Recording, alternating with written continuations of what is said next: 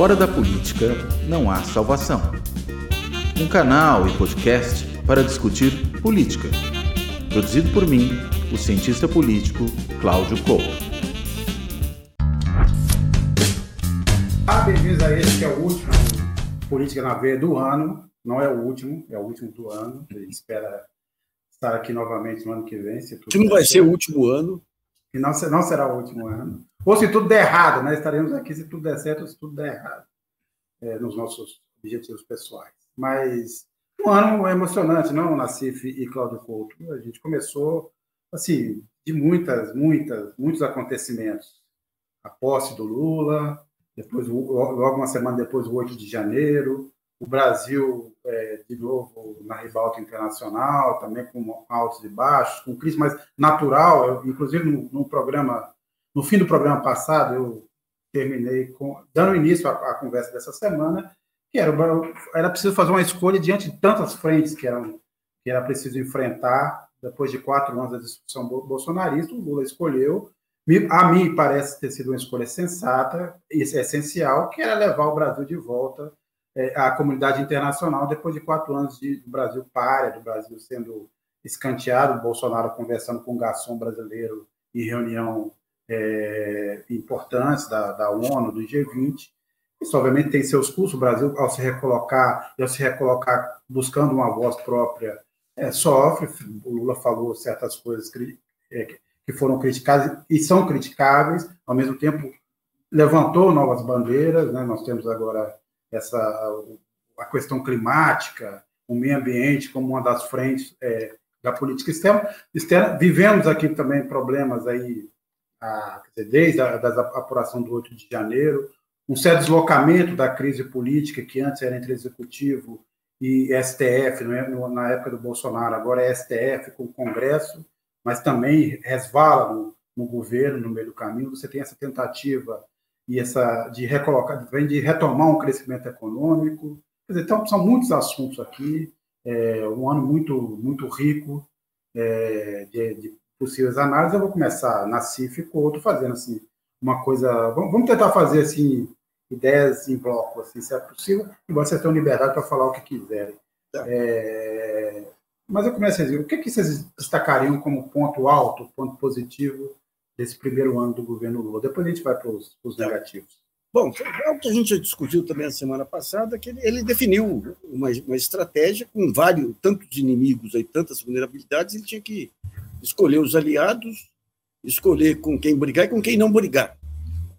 Então, o que ele fez? Em relação ao mercado, ele, o Haddad compôs com o mercado é, plenamente, sai com essa reforma tributária, agora sai, sai fortalecido.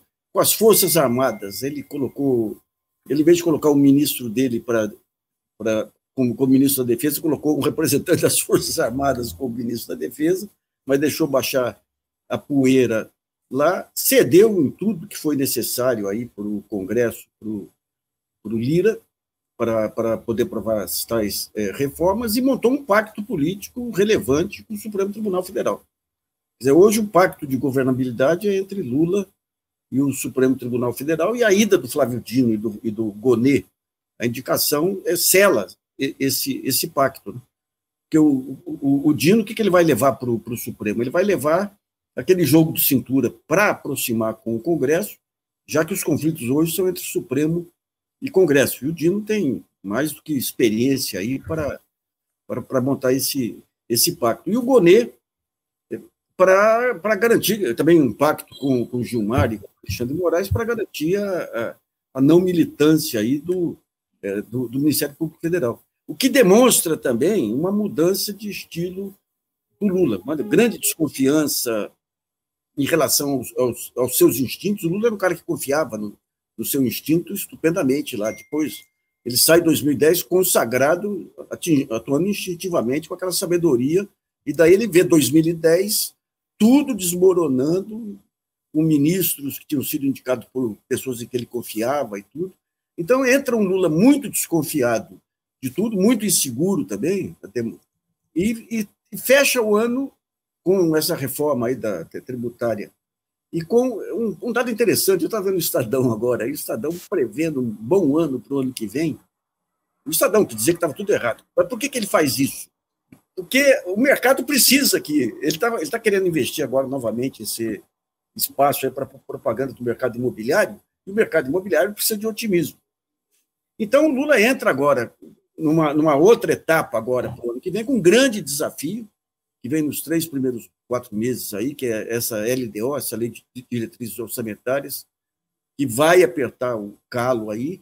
É, daí a gente vai ver se o Haddad realmente, a estratégia do Haddad, que foi bem sucedida até agora, se resiste aí ao, ao próximo orçamento também. Né? Mas ele entra, ele sai, ele, ele, termina o ano, efetivamente, o Lula aí muito mais fortalecido que, que, que no começo, apesar de ter desperdiçado muitas oportunidades abertas pelo 8 de janeiro. A principal delas é o enquadramento dos militares.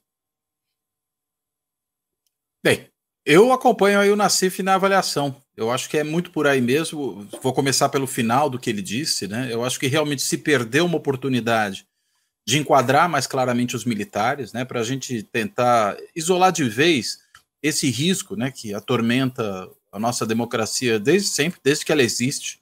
A gente pode falar que atormenta a república desde que ela existe, né? Se a gente quiser voltar mais no tempo. Mas pelo menos desde que o Brasil vive pela primeira vez uma democracia a partir de 45, né, depois com a interrupção do regime militar, a gente tem aí esse fantasma dos militares pairando sobre a democracia brasileira e é, o 8 de janeiro teria sido realmente uma oportunidade, por exemplo, de tirá-los de algumas posições-chave, como é o caso ali do GSI, do Gabinete de Segurança Institucional. Né? Se poderia civilizar, digamos assim, aquele gabinete, né? civilizar também a segurança do próprio presidente da República a partir daí, eh, deixando os militares afeitos apenas aquelas coisas que de fato lhes competem, né? que são questões atinentes à, à, à proteção das fronteiras, né? a, garantir a soberania externa do país e não re resolver problemas de ordem interna.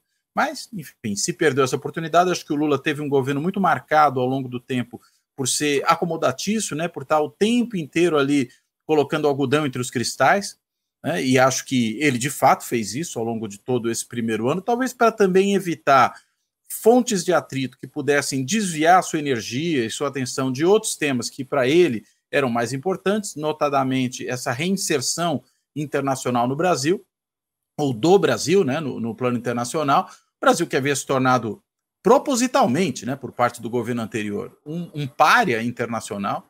Isso não foi à toa, né, foi algo diligentemente trabalhado tanto pelo por aquela diplomacia lunática, né, do Ernesto Araújo, mas também pelo comportamento do Bolsonaro ao se relacionar com outros chefes de estado de governo, ao se dirigir a outros governos, às suas próprias famílias, né? A gente se recorda daquelas menções que Bolsonaro, Paulo Guedes fizeram, por exemplo, a esposa do Emmanuel Macron, só para a gente pegar aqui um, um, elemento de ilustração. É claro que isso foi um desastre do ponto de vista da nossa inserção internacional e o Lula passou boa parte, a ser mais exato, dois meses, pelo que foi contabilizado, desse primeiro ano de governo, refazendo esses laços. Né? Imagino que agora, né, no segundo ano, ele possa permanecer mais voltado a questões nacionais, embora isso não vai é, deixar de, de, de existir essa demanda internacional para a presença do Lula, mas ele vai poder se ocupar de questões internas mais, mais diligentemente. E eu chamaria atenção que, para essas questões internas, a gente tem um governo que teve que se ocupar, primeiro, de ser reconstruído. Né? Afinal de contas, o bolsonarismo foi um processo de destruição do país, em particular da máquina governamental.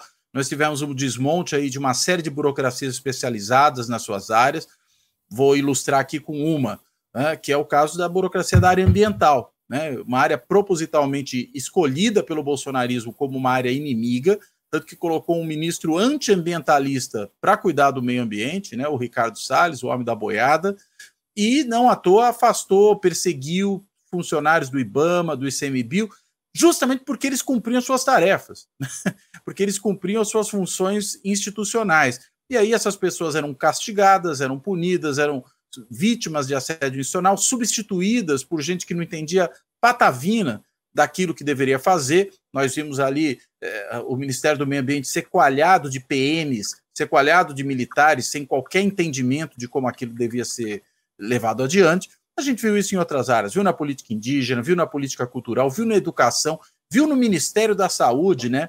Dirigido por um inepto como o general Pazuello, aquele sujeito que sequer sabe a diferença entre hemisfério sul e hemisfério norte, entre Amazonas e Amapá, e mesmo assim tinha que cuidar de logística no exército, eu fico imaginando para onde ele mandaria os tanques agora, né? Com o conflito ali na fronteira brasileira norte. Ele talvez mandasse para o Rio Grande do Sul, né? Porque realmente não tinha a menor noção de, de, de como organizar qualquer coisa, e coalhou o Ministério da Saúde de coronéis que deram origem àquela máfia dos coronéis envolvidos na tentativa da compra de vacina sem comprovação de funcionamento. Quer dizer, o governo que não comprava vacina que tinha comprovação de funcionar no tempo certo e depois tinha ali uma máfia de coronéis alojada no Ministério da Saúde no lugar de gente que realmente deveria estar ali, porque entende de saúde pública e, e tentando ali se locupletar comprando vacina indiana que não funcionava. Né? Então, veja, isso é só para ilustrar esses casos da saúde e do meio ambiente, mas a gente pode andar para outras áreas e ver isso acontecendo também. Esse desmonte da burocracia pública, a descontinuidade de políticas públicas fundamentais que foram desestruturadas. E, de novo, tudo isso de propósito, isso não foi casual. Bolsonaro, inclusive, chegou né, na sua é, proverbial sinceridade que ele, que ele tem de vez em quando, a dizer isso. Lá, quando foi aos Estados Unidos pela primeira vez, foi jantar ali com o subsofista da Virgínia, lá, o, o Olavo de Carvalho, né, e disse que é, o governo dele estava lá primeiro para desconstruir muita coisa. Esse era o propósito. E, de fato, ele fez isso. Né, ele devastou a administração pública brasileira. E também, né, na relação com o Congresso, um presidencialismo de abdicação, né, em que ele se, resolve que não vai ter base de sustentação no Congresso no primeiro momento, né, que não tem nada a ver com liderar processos de negociação das propostas do governo, manda as coisas para o Congresso quando manda e fala agora não é problema meu, agora isso é do Congresso, e de fato agia dessa forma, foi permitindo um empoderamento do Congresso que culminou nisso que a gente tem hoje. Né, num Congresso muito mais hostil a qualquer governo, né, mais ainda um governo que, do ponto de vista programático, ideológico, está mais distante, ao menos no que, se, no que se refere ao núcleo duro, à própria presidência da República, do que é o grupo dominante nesse Congresso, Congresso muito à direita, mas não é só que ele é à direita, ele é à direita e ele é muito empoderado, por quê? Porque se permitiu que esse Congresso se empoderasse por esse presidencialismo de abdicação que o Bolsonaro implementou no país, né? deixando o Congresso cuidar das coisas. Aí vem, depois que já tinha ocorrido lá atrás, ainda no governo Dilma, emenda impositiva individual, vem emenda impositiva de bancada, vem orçamento secreto, vem, consequentemente, o empoderamento do presidente da Câmara vis-à-vis -vis os líderes partidários, que pedem capacidade de coordenação das suas bancadas, isso vai tornando a relação com o legislativo muito mais difícil. Então, se eu fosse resumir o que foi esse primeiro ano de governo Lula, eu diria que foi um governo de, que precisa governar em tempos difíceis, né? muito difíceis, e por conta do que? Aí sim, de uma verdadeira herança maldita que foi deixada pelo Bolsonaro. Né? Olhando para trás e vendo que se falava de herança maldita do Fernando Henrique, poxa, aquilo era um bálsamo. o que você tem hoje aqui, isso sim é uma verdadeira herança maldita. Lá você tinha divergências programáticas, mas você tinha um governo estruturado, organizado, um país que estava funcionando. Agora, isso que o Bolsonaro deixou é devastação pura. E aí o governo precisou se ocupar durante esse primeiro ano de reconstruir tudo isso. Agora, ainda assim, me parece conseguiu avançar para além de retomar políticas interrompidas, Bolsa Família, mais médicos, uma série de outras coisas, conseguiu, pelo menos, propor algumas coisas que são avanços reais, né? um novo marco fiscal, a política de reforma tributária, tudo isso é um avanço real e veja, reforma tributária é um negócio que se parecia impossível e que depois de tanto tempo se discutindo foi aprovada e muito gerando um arcabouço muito melhor do que o anterior. Tem ainda insuficiências nas negociações, a coisa não sai exatamente como se desejava no início, mas isso é assim mesmo na democracia. Então, me parece que é um governo que, além disso, é, conseguiu ser bem sucedido nas suas principais propostas na esfera legislativa. Acho que pode começar a colher alguns frutos disso a partir do segundo ano, mas ainda terá tempos difíceis durante o próximo triênio. Agora, é, dizer, sobre a política externa, eu queria lembrar também da época do Bolsonaro, não só a referência à mulher do Macron, mas o fato dele ter se recusado a receber o chanceler francês e feito questão de postar nas redes que ele estava cortando o cabelo. Exato. É melhor cortar o cabelo que dizer, foi o, o, primeiro grande enrosco que, que, travou. Agora, a gente na política. Esse convite ao presidente de Portugal, né, para o almoço. Sim, sim, depois da visita. E também, lembrando, o 7 de setembro, ter colocado o presidente de Portugal de lado para receber, para dar espaço para o velho da Van, Inacreditável, rapaz. Né, com, aquela, com aquela roupa, né? Tão, de tão... periquito, né? É, o periquito. O Zé Carioca. Ali, ali, assim, ali, ali, era o caso, ali era o papagaio de pirata, literalmente. Né? É, inclusive com aparência de papagaio, né? Mas Agora, os papagaios são animais muito simpáticos, muito inteligentes. É, Acho que comparar os papagaios ao velho da van é um insulto aos papagaios.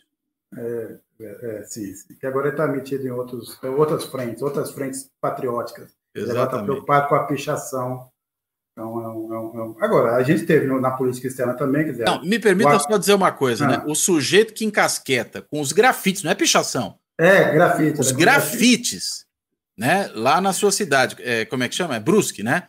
Brusque. Os grafites em Brusque, sendo um indivíduo que em todo o país vai lá e bota uma réplica horrenda Nossa. da Estátua da Liberdade na frente da loja Sim. e uma réplica ainda mais horrenda da Casa Branca na loja, quem é esse cara para criticar qualquer coisa do ponto de vista estético? ainda que se veste de Zé Carioca. Quer dizer, Zé Carioca. É, é, é realmente isso, é o rabo abanando o cachorro, né? É isso, bem, bem lembrado. Bem, a gente teve o, o acordo Mercosul-União Europeia não, não avançou. Aparentemente havia um esforço real do Brasil para isso, mas também diria que foi talvez a melhor solução, porque os termos do acordo eram ruins e, e pioraram depois que a União Europeia decidiu é, por conta própria, impor regras ambientais, quer dizer, eu vou decidir aqui se vocês estão cumprindo ou não as regras, a nosso talante, e podemos é, é, tomar medidas. Também já não é interesse da França, não é interesse da Holanda, eu acho que por mais, maior esforço que se faça, é um acordo que já nasceu morto, eu acho que ficará assim para as calendas, mas o Brasil tentou, na política externa, ali uma, alguma brecha nessa recomposição da Guerra Fria Mundial, vamos dizer assim, né? nem Estados Unidos, nem China, está tentando achar um caminho. Não está fácil, o ambiente é um ambiente hostil, temos uma guerra na Ucrânia, temos essa, agora esse revide desproporcional de Israel na faixa de Gaza, sem, sem data para acabar. Né? É, apesar da pressão dos Estados Unidos aliados, Israel promete uma ocupação longa é, na faixa de Gaza. Ontem entrevistei o Celso Amorim para a edição de fim de ano da, da revista, que vai para as bancas esse final de semana, e ele me, me disse um dado importante. Quando você pensa é, no que está acontecendo na faixa de gás, gás da, a partir das perspectivas, da perspectiva da morte, do assassinato de crianças, é a maior, é a maior tragédia, uma batalha é, da história da, da, das guerras modernas. Você não tem Sim. isso. Nem na Segunda Guerra você teve é, proporcionalmente uma morte de crianças de, desse, desse tamanho. Porque essa é a intenção de Israel, né? Vamos ser objetivos. É, né? eugenia, né? eugenia, é eugenia, é limpeza étnica é um genocídio proposital, né? Sim. Na verdade, a ideia então, você... é tirar os palestinos da face da terra. Sim, sim. Ou mandar, ou mandar para o deserto, né? É, quando, quando assim, talvez essa seja a solução você né? Para eles. Você, é assim, seremos condescendentes, nós somos um, vocês vão morar no deserto. Vão andar 40 sim. anos no deserto do Sinai até achar a terra prometida de vocês. Agora, é, mas assim, dizem, era, era um ambiente hostil. Então, obviamente, o Lula, o Brasil a se recolocar e querer ter uma voz, obviamente tem momentos de acertos e de erros, mas é parte do jogo. Eu, não acho que, eu acho que o balanço geral para a recolocação do Brasil é muito positivo. É, a agenda, apesar também de você ter aderido ao PEP+, que parece em si uma contradição, é, você teve avanço nessa agenda, teve uma queda do desmatamento na Amazônia, você tem novas políticas, elas estão mais claras, e você tem um retorno tanto que você tem um retorno do apoio dos países ao Fundo da Amazônia, não só uhum. da Noruega, da Alemanha, mas dos Estados Unidos e outros é, é, oferecendo dinheiro. Então, nesse ponto de vista, foi interessante. Agora, o, o Cláudio tocou um ponto importante, Nassif, eu queria que a gente retomasse aqui. É, vocês acham que essa, essa, esse enfrentamento com o Congresso é um, um, dado daqui até o final do governo, é parte é, é, dessa agenda? Ou, por exemplo, no, na próxima eleição, não sendo Arthur Lira é, no, no, na Câmara, principalmente, pode ter uma mudança. Vamos lembrar que você teve um certo acordo com Arthur Lira, que andou quieto ultimamente, e aí naquele jogo de policial bom e policial mal se inverteu, né? Arthur Lira virou policial bom, e em certa medida, e o Rodrigo Pacheco virou policial, quer dizer, o Senado passou a ser é, criar problemas. E a gente teve essas derrotas de fim de ano que não precisam ser registradas, quer dizer, a queda dos versos do marco temporal, a queda dos vetos da desoneração tributária, ou seja, também aquele discurso do Congresso que, que fica falando de ajuste fiscal, comprando esse discurso, ao mesmo tempo libera vários setores sem, nenhuma, sem nenhum retorno para a sociedade, para que eles contribuam menos para a Previdência e deixem um rombo nas contas. Mas é. voltando a esse ponto, o Congresso, essa, essa disputa para o Congresso é parte da realidade até o fim do governo Lula ou pode ter alguma mudança? Eu acho que esse primeiro ano aqui você teve muitas reformas aí que o Lula queria que fosse aprovado. A estratégia do Haddad. Né? A estratégia. Então, agora o Lula tem condição de fazer uma política proativa que independe do Congresso. Por exemplo, ele, ele começa agora uma, uma campanha para tentar unificar o país. Ele não tem a bandeira ainda.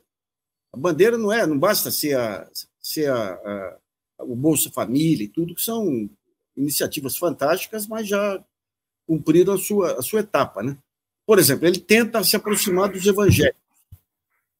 Então, você tem duas medidas aí. Uma medida muito interessante, que é fazer um acordo com os evangélicos para eles identificarem pessoas vulneráveis para serem incorporadas no Bolsa Família. Daí tem um segundo acordo que é estimular as comunidades terapêuticas, que é o que tem de mais atrasado aí na, na uhum. no tratamento aí de, de viciados. Né?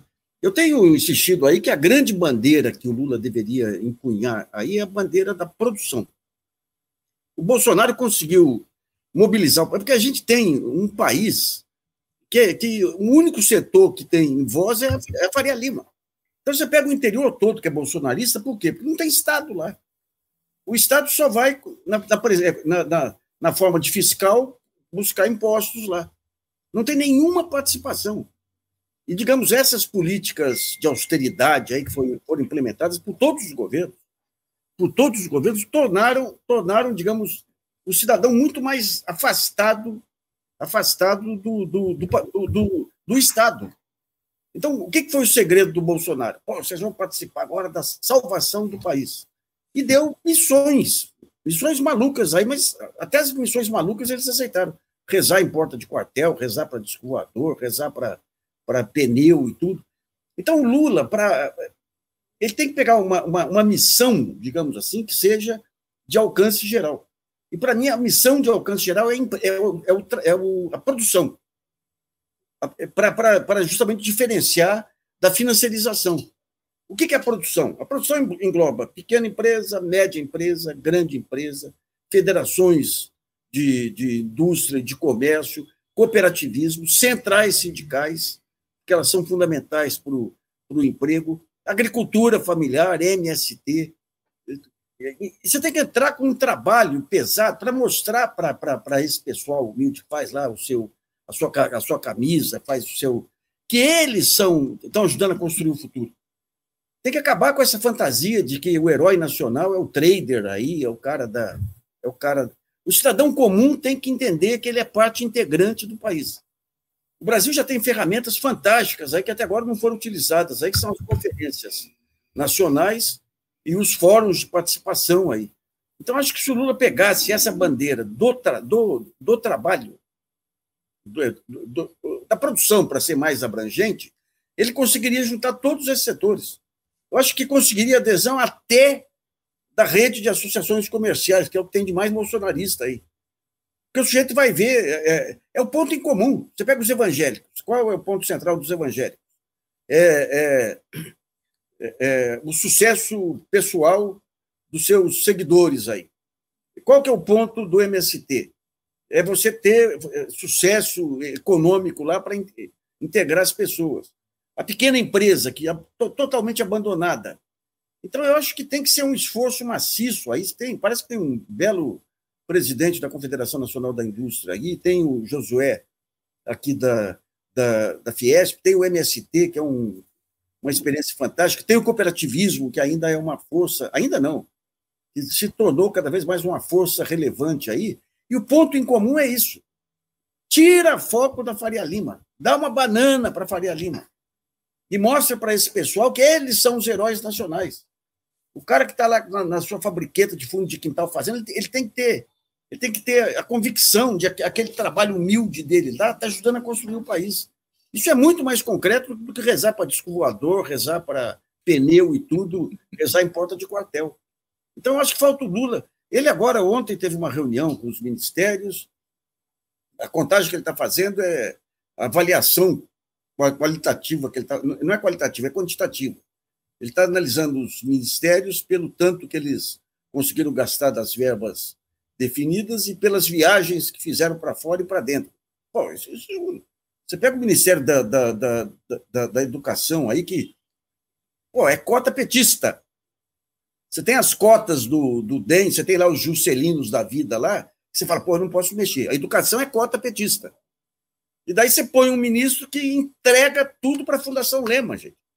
Acaba com a educação inclusiva aí, destrói a educação inclusiva. É, esse negócio do, do, curso médio aí não recebe ninguém, ninguém que, que pense contrariamente aí aquele modelo, modelo Lehman aí, permitiu uma negociata, uma tentativa de negociata que foi denunciado aí, que foi aquela questão do satélite para integração das escolas, que um clube de bilionários aí, liderados pelo Lema, definiu as funcionalidades da. Então, era uma, uma super banda para escolas, que não há necessidade de super banda, e o único que poderia atender era o Elon Musk. Então, digamos, ele vai ter que fazer essa reforma ministerial, mas eu acho que um ponto central, a saúde tem, ele tem as críticas, mas a saúde tem uma baita, tem um baita respaldo aí da, da, da Fiocruz e tudo.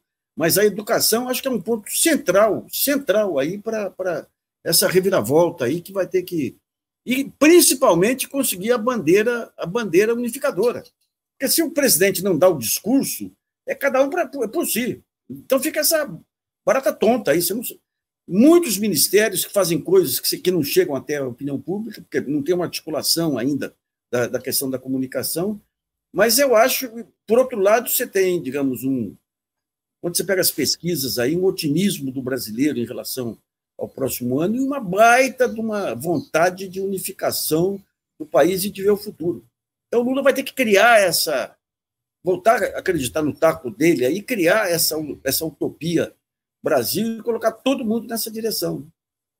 É, Cláudio, deixa eu só falar um pouco da, da, da, da educação, é, dois pontos. O primeiro é por falta de, de uma articulação maior do próprio governo, estamos prestes aí do Congresso reimpor, re, reafirmar esse projeto do ensino médio aprovado é, no governo é, Temer, já que o relator do projeto lá é o, era o, então o ministro que, que colocou isso em curso. E depois eu contar o que eu estou aqui em Lisboa, é, meus filhos é, estão, um deles, um deles já saiu, mas o outro está no ensino médio aqui, e você faz um. E aqui é esse modelo, onde você tem quatro grandes áreas, onde você escolhe, é, e depois você de, deixa de ter várias disciplinas. Meu, meu filho, por exemplo, está agora no ensino, no ensino médio, foi para a área de artes, que ele pode fazer arquitetura e outras coisas, mas aí tem matemática, mas não tem. Tem português, filosofia, mas não tem mais nenhum tipo de disciplina.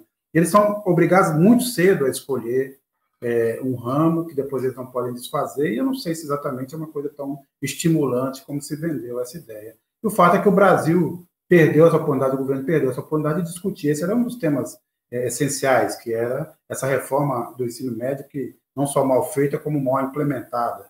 A gente também teve, perdeu a oportunidade da Eletrobras, de rediscutir a, a, a, o modelo de privatização da Eletrobras, entre outros temas. Mas eu só queria colocar esses pontos, Cláudio Couto. Tava falando, é, a pergunta era sobre o Congresso, né? É. Se, é um, se esse é o novo normal. Né? Não, é o novo normal, pode, pode contar com isso, né? A gente viu, inclusive, na semana aí que passou, quando teve aquela votação dos vetos, né? Presidenciais, que até teve ministro que ficou um dia a mais ali, ministro que tinha sido licenciado para votar no Senado pela indicação do Flávio Dino, e que resolveu ficar um dia a mais ali no Senado para poder votar contra os vetos presidenciais. Né, eu estou me referindo lá ao ministro da Agricultura, né, o Carlos Fávaro, que resolveu, sendo membro do governo, votar contra o governo que ele integra. É uma coisa surreal. Agora, por que um sujeito desse não é demitido pelo presidente? Porque está difícil demais né? E, enfim, ruim com ele, pior sem ele. Eu acho que esse é o cálculo que o presidente acaba fazendo, engole esse sapo, porque o sujeito volta para o governo, volta a integrar o ministério, mesmo tendo votado contra o veto presidencial. É claro que a gente pode discutir que eventualmente houve ali uma negociação de que parte seria vetada, que parte não seria. Enfim, o Padilha, ao que tudo indica, participou dessas negociações para ter uma política de redução de dano. Mas a relação com o Congresso tem sido em grande medida isso, né? Política de redução de danos. E aí, quando você trabalha nesse, previsto, é tudo muito mais complicado, é tudo muito mais difícil. Né? Grande parte da agenda que você tem não é a sua agenda, é a agenda do Congresso. Claro que, enfim, até um certo ponto isso é legítimo, o Congresso também saiu das urnas, eles não, não caíram do céu, né? eles nem emergiram do inferno, embora alguns possam pensar dessa maneira, eles estão lá porque os eleitores os colocaram lá, como colocaram o presidente da República, nos colocaram. Então tem representatividade. Mas é claro que aquilo a que nós estávamos habituados até 2015, pelo menos, que era um governo com capacidade de pautar a sua agenda, de fazer com que o Congresso a chancelasse e levar adiante, claro, negociando, reduziu muito. Ou você tem que engolir os Justelinos da vida, tem que engolir os Carlos Fávaro da vida, porque, afinal de contas, se você expele essas figuras do governo, você pode expelir também votos que hoje, para certas agendas, são absolutamente fundamentais. Então, é realmente uma situação muito complicada, essa na qual o governo está, e eu entendo que alguns avanços que a gente gostaria que tivesse acontecido e não aconteceram se devem a essa dificuldade objetiva. Né? Não dá para você dar murro em ponta de faca. Né? Por mais que o governo tivesse disposição para fazer avançar algumas agendas, elas não avançariam no Congresso. Né? Então tem que escolher quais brigas comprar e quais brigas não comprar. Me parece que essa escolha de Sofia foi o que o governo fez em vários desses casos. Falar, a gente tava, já citamos aqui alguns ministérios, alguns ministros, eu levanto esse ponto agora, assim. Falando assim, qual foi o, o, o melhor, o mais atuante, o mais interessante ministro desse, desse primeiro ano do governo, Nassif Couto? Bom, teve o Flávio Dino aí, que teve uma atuação muito proativa, né? Eu gosto muito da, da, da ministra da, da, da, Saúde aí. Que ela, ela pegou uma área, uma área em que a máquina pública foi efetivamente desmontada mesmo. Está fazendo um trabalho fantástico, inclusive na questão digital aí, com, com atuação aí, da, talvez, da mais brilhante é, é, personagem pública que eu conheci aí nesse anos todo, que chama Anistela Haddad. A, a, Anistela... A esposa do Fernando Haddad. É, mas ela, digamos, muito do que o Haddad fez lá na, no Ministério da Educação tinha a mão da, da, da, da Anistela, né? Então, o Haddad, ele, dentro da. Eu acho que a estratégia foi, foi limitada. Eu, eu acho que essa questão do acabouço, ano que vem, a gente vai ter a prova, a prova do fogo. Né? Mas ele foi, digamos, essa persistência dele, essa insistência dele na racionalidade, não amenizou, não, amoleceu o coração do Roberto Campos Neto. Eu acho que ele cometeu um erro de análise lá, de achar que com argumentos o Campos Neto ia, ia se se render aí e acelerar a queda da, da Selic, né? Mas ele, ele teve destaque, ele junto à mídia, e ele sai como, como vitorioso. Aí, embora, digamos, a taxa Selic, nesse ritmo que está caindo, não vai permitir recuperação da economia. Mas é interessante a maneira como você cria, é, cria as fantasias e as narrativas, né? Ontem o Globo, o Globo ontem, ontem não teceu de todo lado aí a, a vitória do Haddad, e uma das manchetes é que agora, com a queda de juros, o, a, a, as indústrias se preparam para a volta do financiamento. Mas que mané queda de juros? Quando você pega o custo médio aí para uma um financiamento aí chega a 150% ao ano. Quando você pega o custo médio aí para uma empresa uma empresa média de capital de giro, 40% ao ano. É interessante como que normaliza, ou seja, antes era 60, agora é 40, então caiu, continua inviabilizado. E a gente tem que levar em conta que o grande salto que a economia deu de 2004 a 2008 foi a questão do crédito. O crédito teve um papel central, fundamental lá, fundamental no, no desempenho da economia. Né? E essa é uma ponta que está amarrada, amarrada até, até a saída do. E daí você tem um, um ponto relevante, que depois que o crédito, que, que as taxas de juros caírem aí, não se mexe em spread, spread é sagrado. A Dilma tentou mexer lá atrás e levou ferro mas depois que cair, leva um tempo para a recuperação da economia. E daí nós estamos uhum. chegando no, na véspera das eleições de 2000, as próximas eleições aí para presidente e para Câmara. Se repetir o fenômeno bolsonarista aí da, das últimas eleições, ampliar mais ainda, digamos, a bancada BBB lá, não tem retorno para o país, nem, nem, nem esse pacto com o Supremo vai resolver. Né? Então, digamos, tem um fator timing aí que eu acho que não foi levado. Não é que não foi levado também, né? É, é que é tanta restrição também que, com que o governo Lula assumiu aí, tanta restrição aí de militar golpista de um lado, máquina pública arrebentada do outro, bolsonarista infiltrado em tudo quanto é poro aí do, do setor público, né? É, então, digamos, dentro das circunstâncias, a gente espera é que o Lula consiga engatar um discurso realmente capaz de despertar o ministério, mesmo aqueles aí que, que entraram em cota de partidos aí, para, para esse projeto de, até eu diria, salvação nacional aí. Né? Não, eu acho que é isso aí mesmo que o Nassif falou. Acho que os dois grandes destaques foram mesmo o Dino, sobretudo naquilo que se refere ao embate, né, que foi travado com os bolsonaristas, e não à toa isso se refletiu na sabatina dele. Né? É por isso que ele tinha virado ali a besta fera do bolsonarismo. Mas foi muito importante para o governo justamente delimitar o campo entre o que o governo tem responsabilidade de fazer, o que o governo efetivamente fez, quais são os valores que esse governo defende e o que é esse outro lado. Né? Então, acho que o Dino teve esse papel de destaque, mas eu acho que o Haddad também. Né? Eu acho que se a gente for pensar em termos mais concretos né, de implementação de agenda, o Haddad foi o mais bem sucedido. Né? Porque ele aprova o marco fiscal, ele aprova a reforma tributária, né? ele consegue ali estabelecer uma relação com os segmentos do mercado que vão ser importantes para a continuidade da gestão dele. Né? O, eu sei que o Nassif tem aí uma série de ressalvas ao próprio conteúdo da política econômica, mas partindo do pressuposto que ele tinha ali uma política econômica e a levou adiante, ele foi muito bem sucedido nisso. Né? E ele realmente a implementou. Né? Acho que as mesmas dificuldades objetivas que eu apontei que existem na relação com o Congresso, um Congresso muito à direita, eu nem gosto de chamar de conservador, porque acho que tem conservadorismo no meio, mas tem reacionarismo no meio também. Não é só conservadorismo né? mas o Congresso muito à direita e muito empoderado, que dificulta a vida do presidente nessa frente, eu acho que algo similar se encontra, por exemplo, na relação entre o Ministério da Fazenda e o Banco Central. Né? Você tem ali um soldado do bolsonarismo, que é o Roberto Campos Neto, militando né, por dificultar a vida do governo. Né? Então, é, não dá muito para esperar que é, a razão sirva para persuadir esse cara. Não serve, esses caras não se persuadem com questões racionais. Né? Eles, na realidade, estão ali numa disputa de poder e eles vão manter isso quanto derem. O fato de ter, pelo menos, começado a baixar a taxa de juros já é, me parece, um ganho para o Haddad desse ponto de vista. E, claro, a gente vai ter troca de guarda no, no, na presidência do Banco Central no segundo semestre do ano que vem.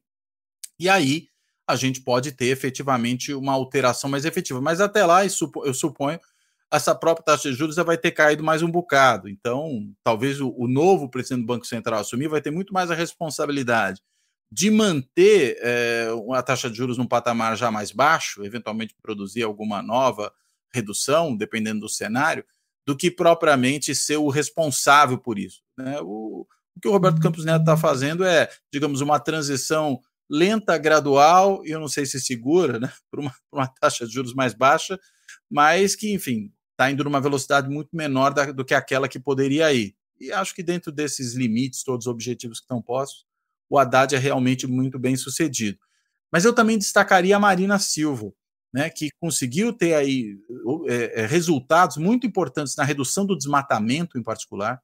Né, isso chama atenção. De novo, isso acontece. É bom lembrar que lá no primeiro governo Lula, ela já tinha sido responsável por uma redução muito grande do desmatamento. Isso se repete agora. Tá certo que no, no, ritmo que ia, era só não deixar o bicho correr solto que isso tenderia a cair. Mas me parece que é um, um, uma conquista muito importante, né? Essa que a Marina teve, porque também nós tivemos, no começo desse governo, uma corrida é, desses responsáveis pelo desmatamento para tentar fazer isso, é, continuar desmatando antes que, enfim, a, a situação realmente ficasse inviável para eles.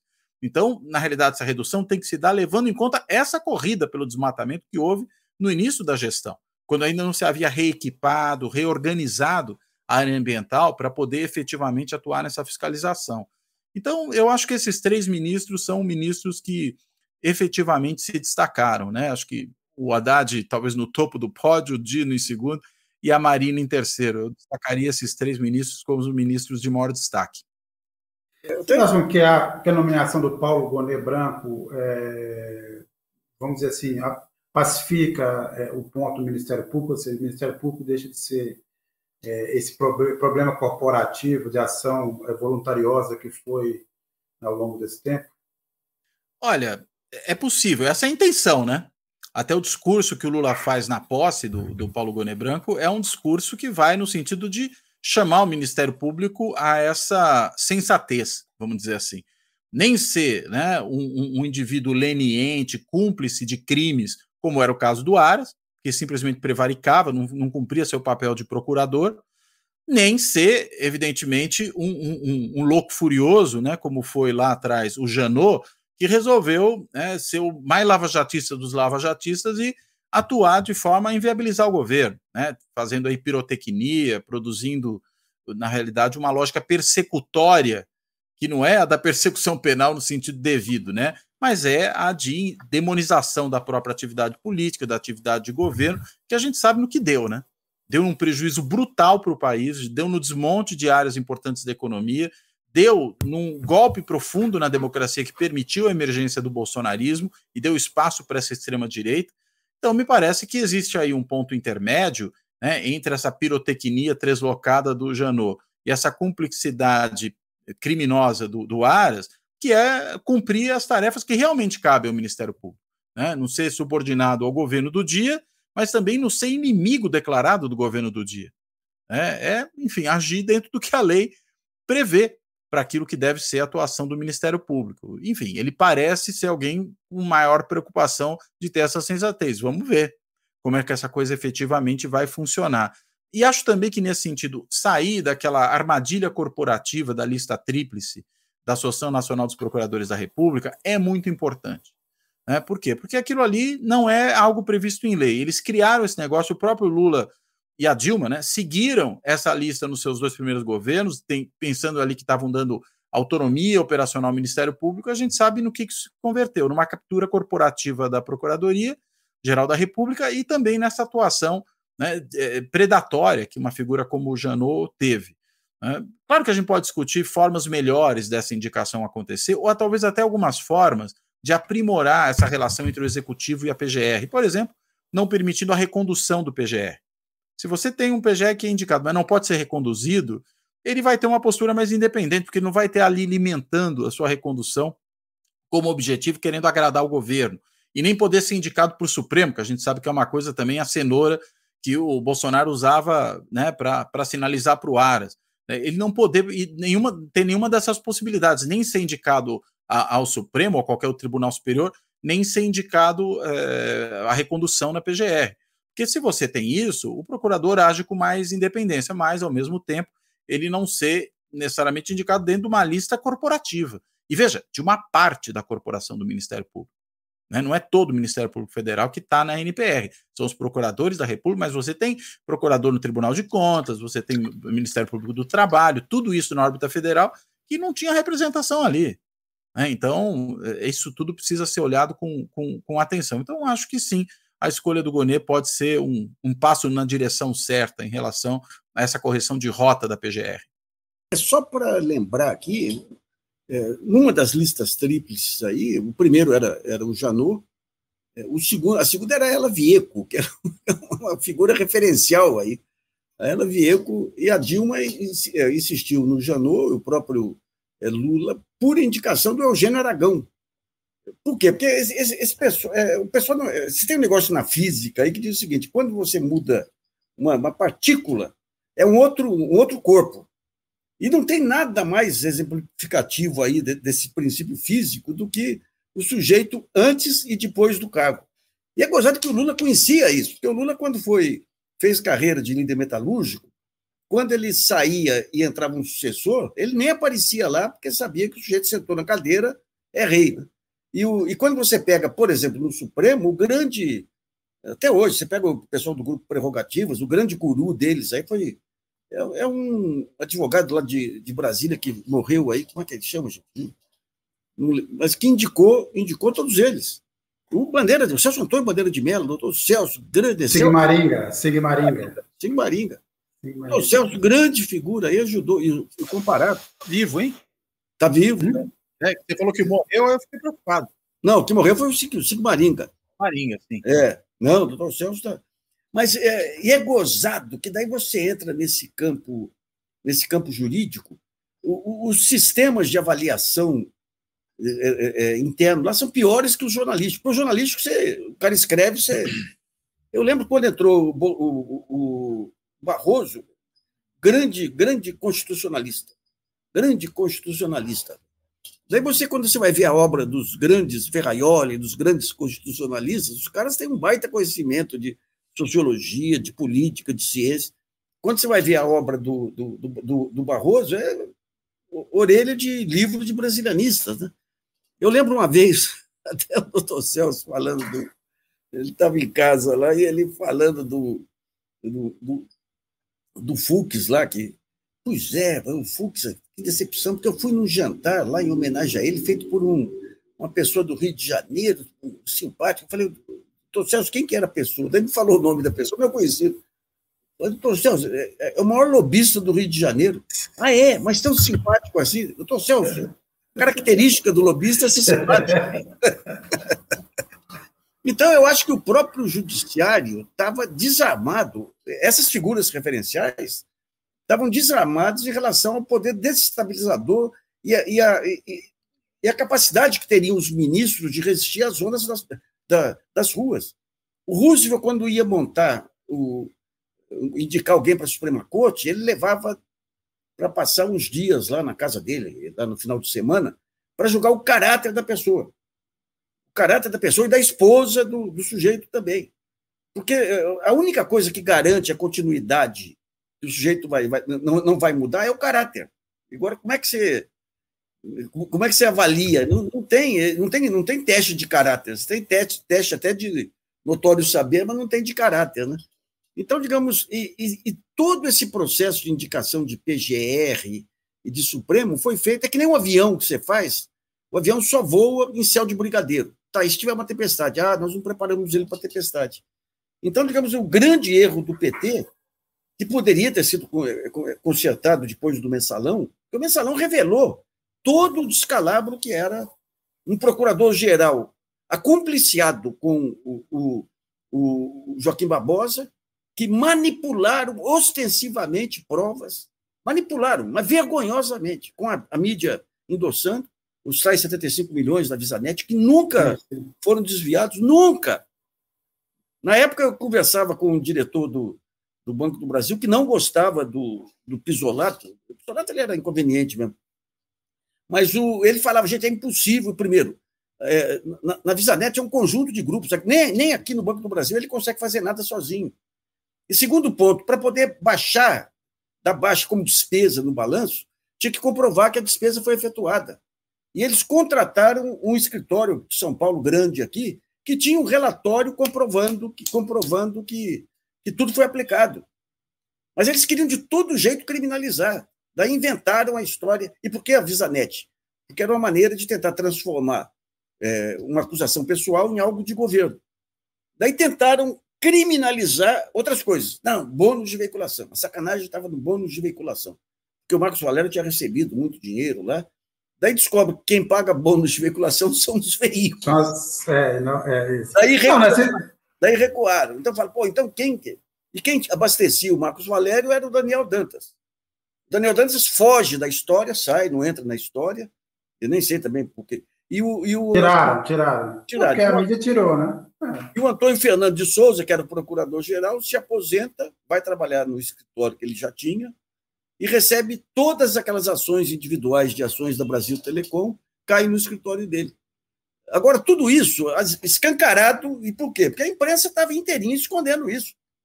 A gente dava. Nasci, deixa, deixa eu só contar um episódio. Eu fui, eu fui na coletiva quando esse, esse escritório de contabilidade, que é um escritório grande de São Paulo, ligado aos tucanos, inclusive, os donos, nada de petistas, nada de nenhuma relação em Minas Gerais, conseguiram reunir 96% das notas fiscais das agências do Marcos Valério é, comprovando o pagamento, é, rastrear tudo. O que, que sobrou? Coisas menores que eles não conseguiram provar. Desse, desse, dessa quantidade, cerca de 40%, 50% foi para a Globo.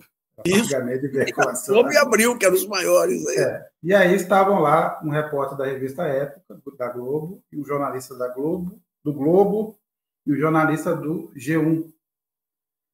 Todos desinteressados, saíram notinhas, quer dizer, a, a própria Globo teria sido uma espécie de testemunha de é, é a favor do governo. Era é. isso. Era, bastava olhar as contas da Globo. Então, é, é, bem, é, sim, é essa história, mas virou, virou assim, é, esse poder das corporações que acabou sendo um erro do PT, né? não foi só no, no Ministério Público, mas em outras instâncias, eles é. recorreram à história da lista tríplice, achando que ia valorizar o funcionalismo público, e, na verdade, é, criaram, deram poder paralelo às corporações, e esse mal se instalou no Brasil até recentemente. O Janu, o Janu era uma coisa...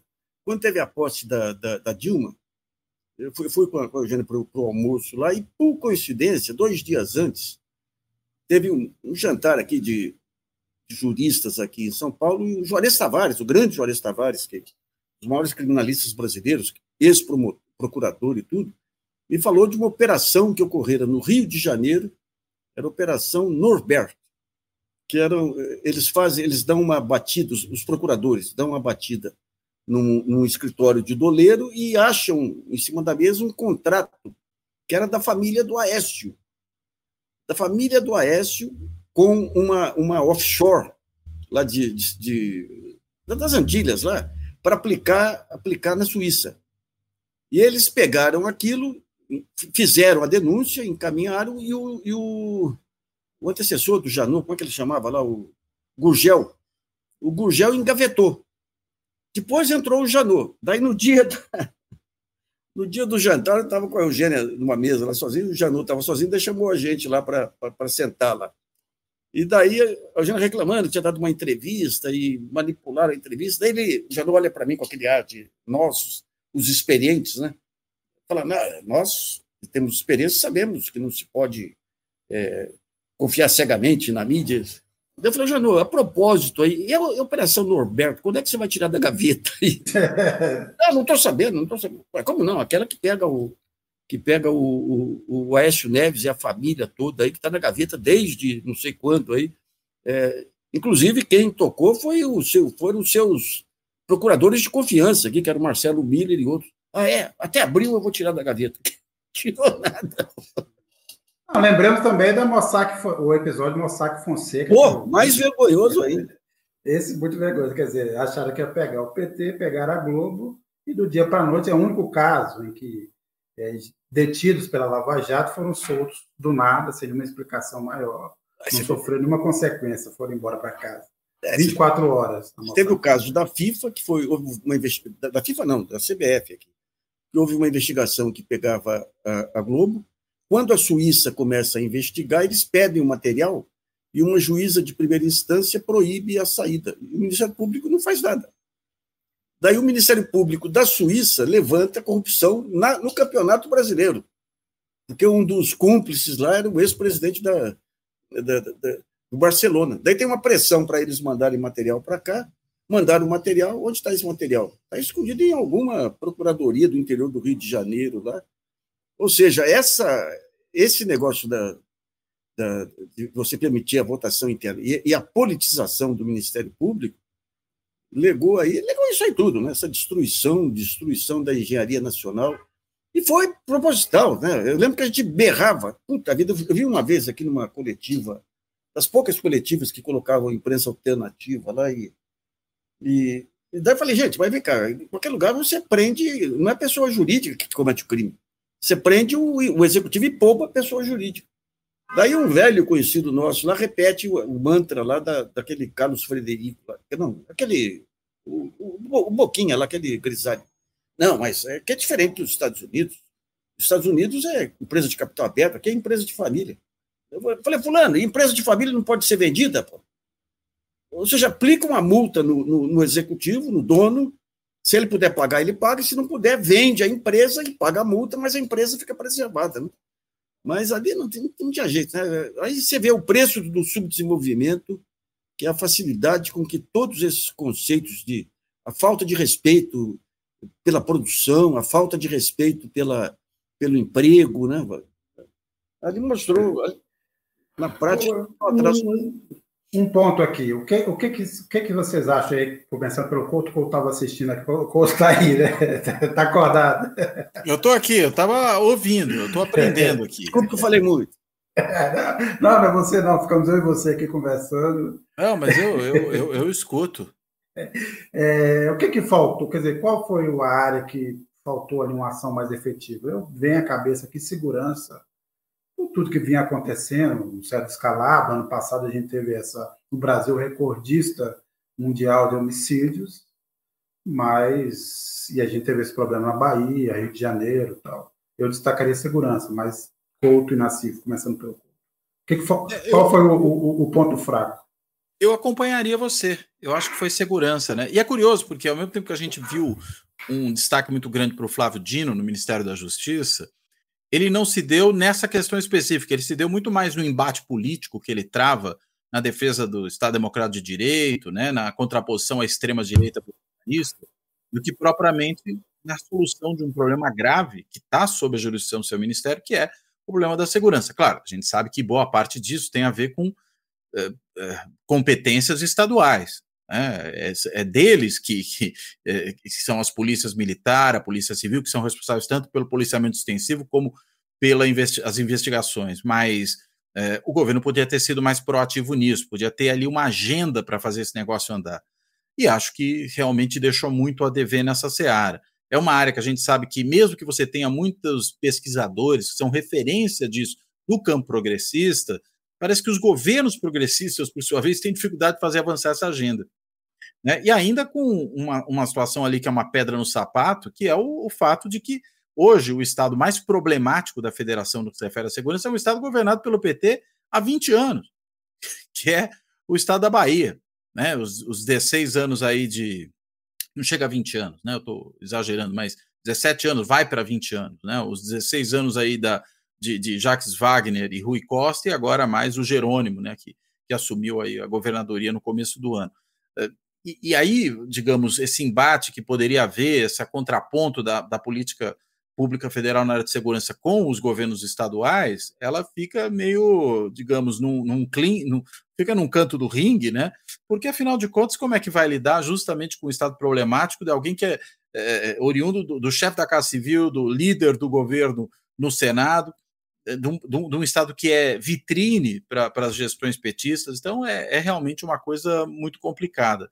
Eu, eu, eu não, não creio que haja alguma outra área em que a gente poderia destacar, digamos, algo tão problemático como nessa. Eu acho que as outras áreas avançaram bem. Você tem uma política, como eu já falei no começo, de reconstrução, e acho que as áreas foram reconstruídas ao longo desse período, né, dentro dos limites objetivos compostos.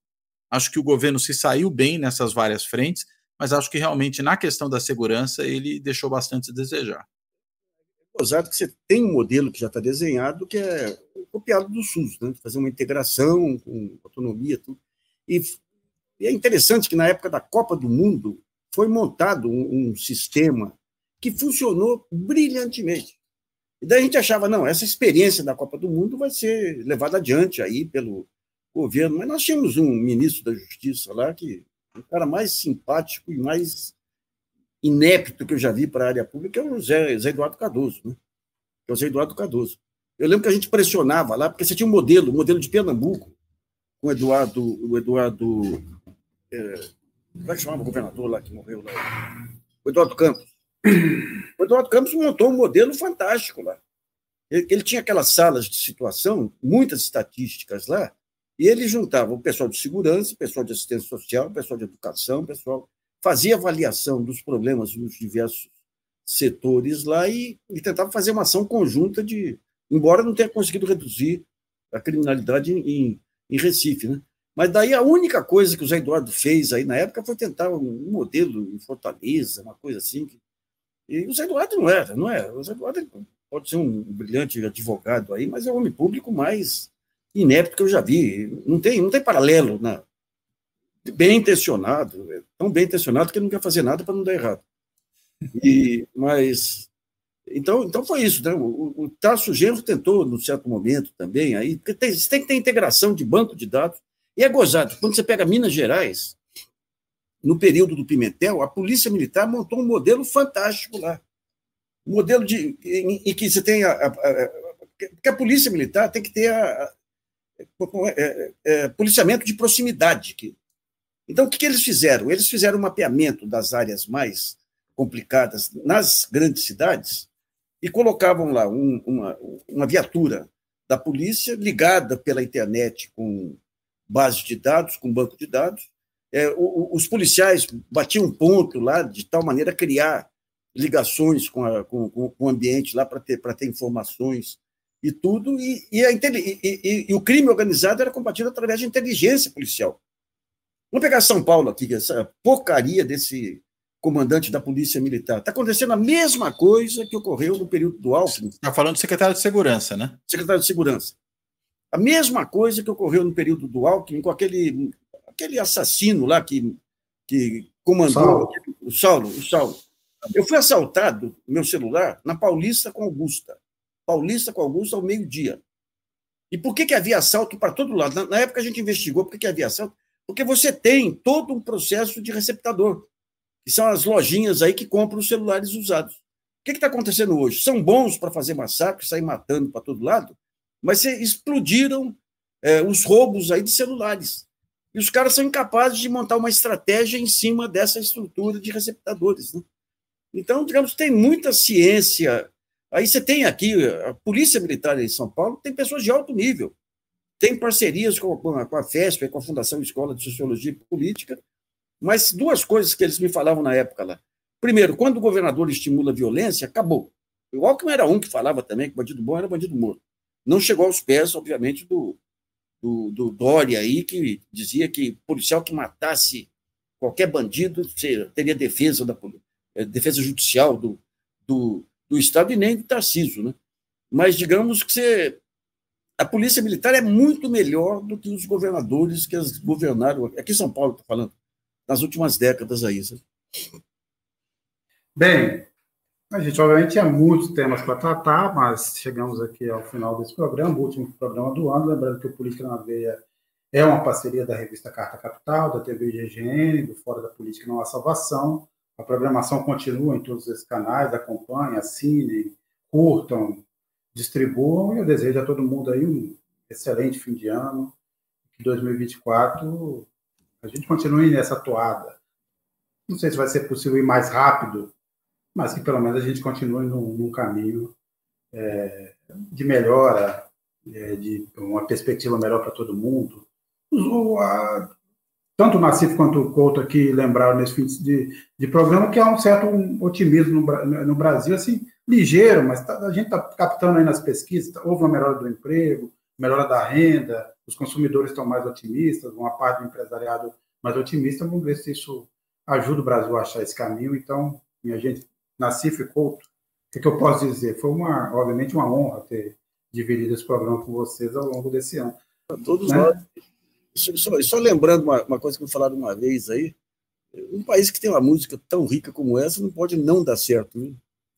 Ah, sem dúvida é, nenhuma. Se bem, se bem que vocês, desculpe, vocês estão presos ao passado. O Brasil, já disse para vocês, já virou uma música, da, é, música sertaneja. Vocês estão ainda ah, apegados, vocês estão apegados ao passado. Não existe, mas esse Brasil não existe, acabou. Olha, mas tem coisa boa surgindo aí, né? Eu, é, vou até citar um que eu fui no show esses dias ali na, na Sala São Paulo, da Orquestra Jazz Sinfônica com ele, que é um garoto muito jovem, talentoso. É o Zé Barra. Né? quem? Zé, ah, Zé Barra. Zé Ibarra. Zé Ibarra, que é da. Ele tem uma banda Bala Desejo. Bala Desejo. Acabou, né? Acompanhou a banda? É. Eu acho que é, talvez eles voltem a se reunir, eu não é, sei exatamente, sim, sim. mas, mas, ele, é um ele tem acompanhado muito o Milton, acompanhou né, o Milton Nascimento nas duas últimas turnês que ele fez, a de encerramento e uma anterior. É, é alguém visto aí de maneira muito positiva pelos grandes aí monstros sagrados da MPB. E, e, é um garoto de vinte e poucos anos, assim, mas de um talento absurdo, tanto do ponto de vista instru como instrumentista, como cantor, como compositor. Eu acho que tem coisa nova surgindo muito boa. Estou citando o Zé Ibarra porque tive no show recente e fiquei muito bem impressionado. Olha, eu acompanho a música brasileira há 50 anos. Eu nunca vi uma geração, uma geração, uma jovem geração instrumental tão, tão craque que nem, que nem agora. E quem quiser ouvir boa música, a gente vai fazer um Bota Fora no sábado, lá no no Pirabá, na Avenida Wizard, a partir das duas da tarde. Avenida não, Rua Wizard. A Rua Wizard, na Vila Madalena. Ah, ser que um dia vire avenida, mas por enquanto é rua. É, é o projeto. Quando o Nassim for prefeito, vai virar avenida. Exatamente. Não, vou mas, aqui, Eu vou torjar para não mudar nada. Ei, Vai fazer um calçadão ali. É. Oxalá, eu acredito que vocês que acompanham isso com muito mais, com muito mais é, é, atenção do que eu, assim, eu, eu, eu acho que a gente tá, já vive há algum tempo uma disputa entre o Brasil ou virar paulistânia. Né? A sensação que eu tenho é que, às vezes, a paulistânia avança desbragadamente para uma nova realidade, uma bandeira com a, com a, com a, com uma Bíblia, como tem na Costa Rica, e a música sertaneja como tema, mas vocês estão me dizendo, eu confio em vocês cegamente. Pessoal, Nacife, Couto, Bom, até ano, o ano que vem. Aí, nós até o ano que vem, gente, até o ano que vem, Sérgio, Nacife, todo mundo aí que acompanhou Política na Veia esse ano o para o Kaká, que está é, aqui sempre resolvendo nossos problemas ali nos bastidores, e, e que o pessoal não, conhece a barba dele, mas ele está ali olhando para a gente. Olha, ele... E até o ano que vem. Se estivesse na Palestina, ele ia ser preso lá. Como... É, é, ah, bem, corria esse risco, né? Chefe do Hamas. Chefe do... abração, gente. Um abraço, tudo de bom.